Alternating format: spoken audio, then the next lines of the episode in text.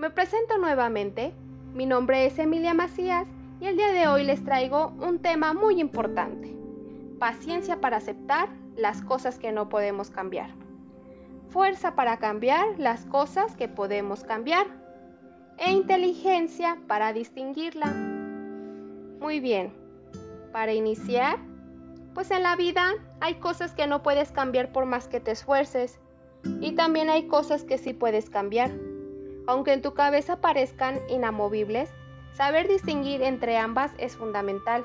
Te pongo un ejemplo parecido al que utilicé al hablar de la felicidad y necesidad.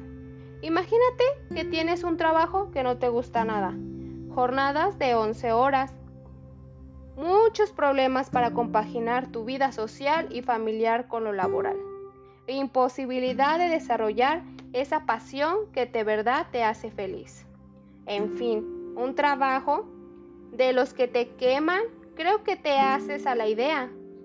Ante esta situación, tienes dos posibilidades, seguir igual o cambiar las cosas. La primera pregunta que debes hacerte entonces es, ¿realmente quiero cambiar esta situación? Porque no son pocas las personas de perfiles muy diferentes que me dicen, quiero darle un cambio a mi vida. Y que después, a la hora de la verdad, no se deciden hacer nada. Esas personas en realidad se han acomodado a su situación hasta el punto de integrar la queja en su rutina diaria, como la excusa perfecta que le exime a pasar a la acción. Pero vamos a suponer que de verdad quieres cambiar tu situación. Si es así, lo primero es tener fuerza para hacerlo, que va siempre asociado a la valentía.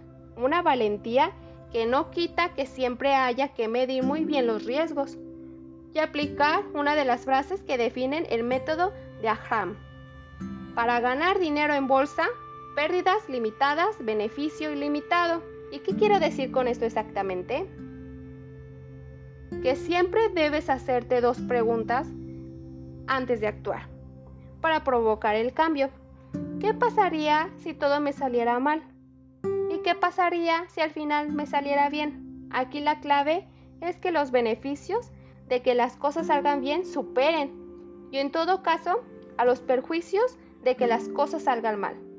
Sin embargo, es posible que no puedas cambiar las cosas a corto plazo por más ganas que tengas. Entiendo que esta situación puede llegar a ser desesperante, pero aquí no te queda otra que tener paciencia, como decía al hablar de la matriz de la felicidad y necesidad.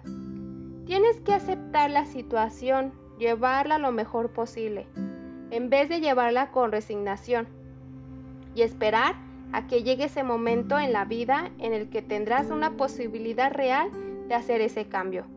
Es entonces cuando hay que aplicar la fuerza. Mientras resulta imposible hacer realidad los cambios, no tiene ningún sentido vivir amargando sin hacer un derroche de energía que no va a llevarte a ninguna parte. Todo lo contrario, es el momento de prepararse, de coger fuerzas, de llenar el depósito. Y entonces, cuando llegue el momento, explotar y dar todo lo que llevas dentro de ti. Como el ciclista que espera toda la carrera al momento perfecto para pegar el arrión cuando sabe que puede maximizar su talento y su esfuerzo para dejar atrás a sus rivales. Pero primero inteligencia. Inteligencia para saber cuando hay que tener paciencia e inteligencia para detectar cuando ha llegado el momento de aplicar la fuerza.